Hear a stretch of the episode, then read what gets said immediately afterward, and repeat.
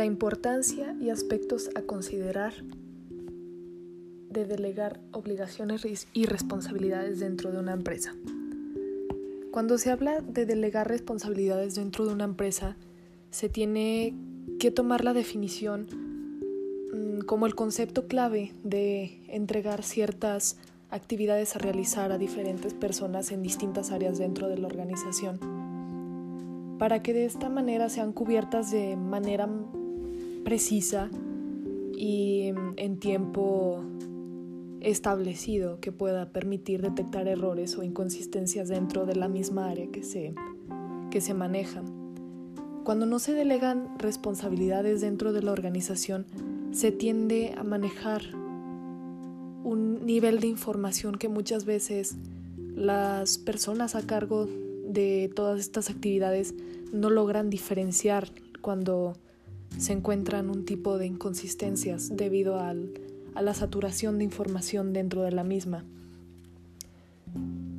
Pero delegar responsabilidades y obligaciones dentro de una organización asegura que ésta tenga un mejor resultado a largo plazo dentro de un mercado competido. Dependerá muchísimo de la clase de de líderes que existan dentro de la organización y que puedan desarrollarlas de forma correcta dentro de la estructura organizacional de la misma. Pero los factores a considerar si así las, las organizaciones lo establecieran serían, ¿por dónde empiezo?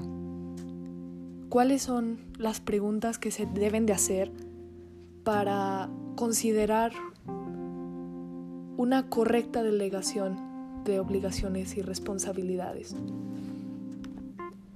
Cuando se habla de esto, generalmente las personas a cargo de los cargos más altos se tienden a preguntar o tienden a tener un cierto recelo ante este tipo de, de actividades debido a que ellos creen que deberían de tener el control total y absoluto de las situaciones que ocurren dentro, pero no, no se dan cuenta de que este nivel de manejo de información muchas veces entorpece el proceso de crecimiento de una empresa, entorpece la resolución de los problemas, entorpece la productividad dentro de la, del desarrollo organizacional.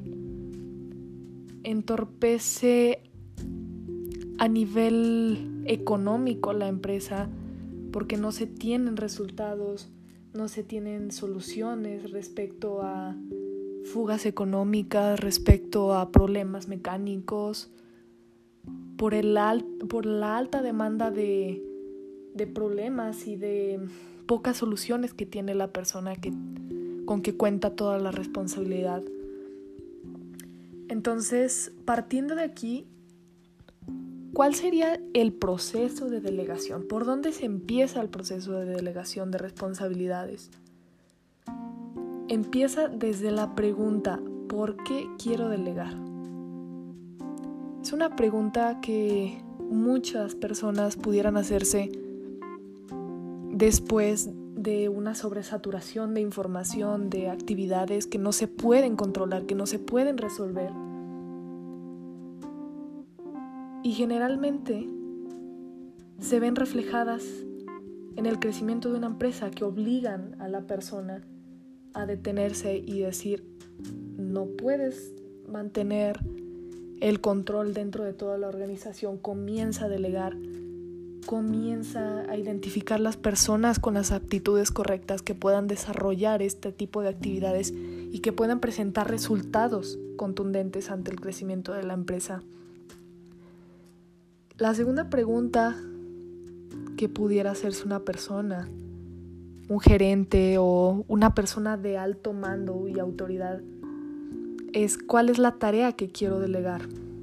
Cuando se establecen y se tienen identificados los problemas dentro de una empresa, la pregunta cuál es la tarea que quiero delegar es la tarea de empoderamiento de la persona a la que se le otorga ese poder para que tome las decisiones en tiempo,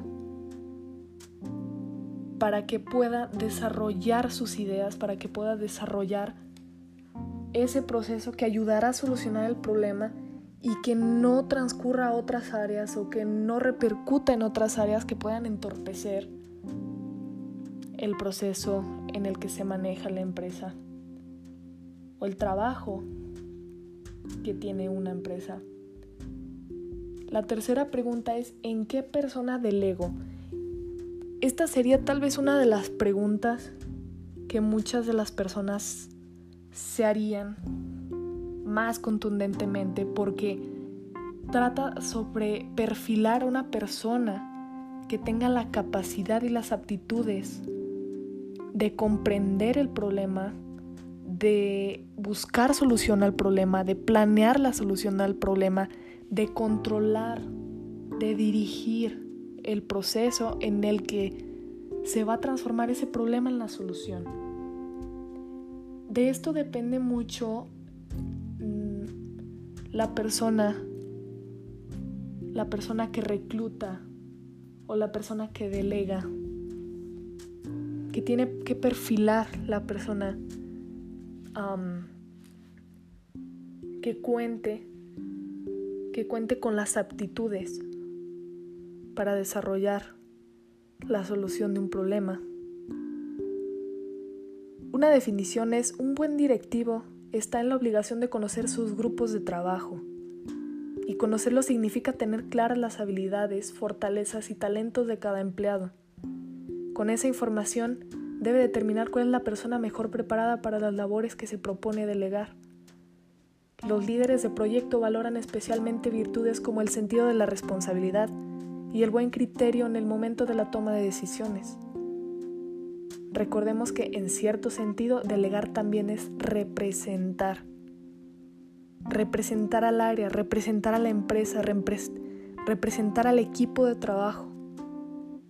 De ahí que la persona a la que les tengan que ceder las obligaciones y las responsabilidades y las cartas a manejar, tiene que ser una persona que maneje más que nada responsabilidad y claridad al momento de resolver las dudas.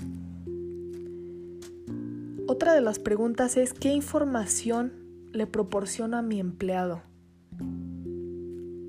Muchas de las ocasiones los jefes o altos mandos temen dar demasiada información a sus empleados con el temor de que estos no mantengan un cierto nivel de confidencialidad y lo lleguen a filtrar dentro de otros de otros comercios, de otras empresas, de otros giros comerciales se debe de tener la confianza, debe de generarle la confianza al empleado para que éste pueda tomar esa información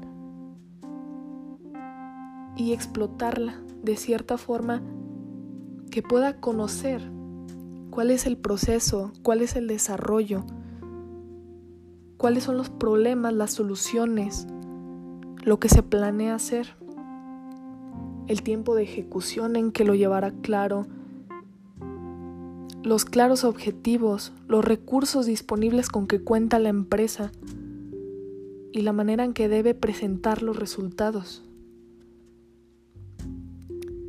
La siguiente pregunta es, ¿debo capacitar a la persona delegada? Claro que se debe de capacitar a la persona delegada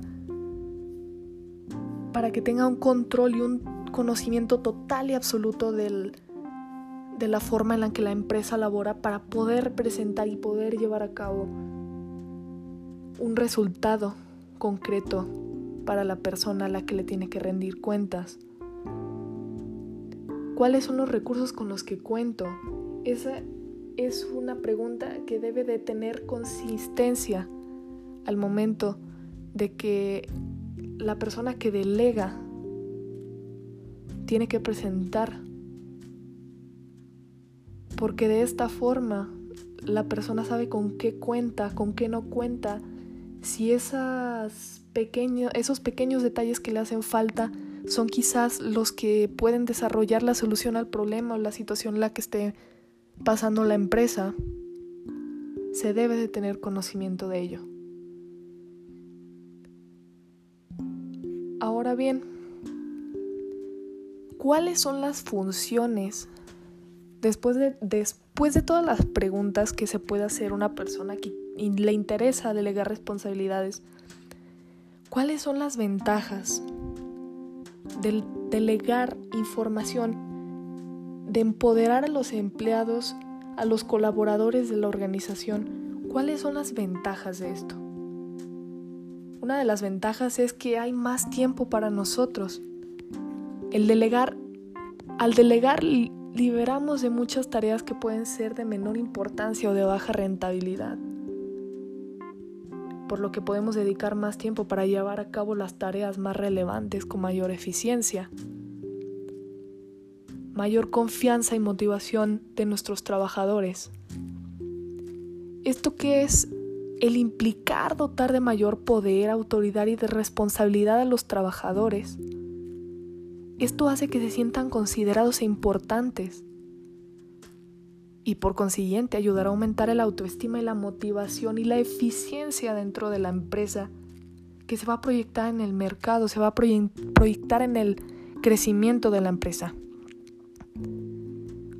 Otra ventaja es el compromiso por parte de los trabajadores al darles este poder, los empleados se sienten más reconocidos e influyentes en los resultados de la empresa, se sienten participativos, se sienten parte de los resultados, por lo que su identificación y compromiso con la identidad aumentará. Otra ventaja es mayor productividad. Si se cuenta con trabajadores motivados y comprometidos, habrá mayor eficiencia y productividad. Otra ventaja es el aumento de la rentabilidad.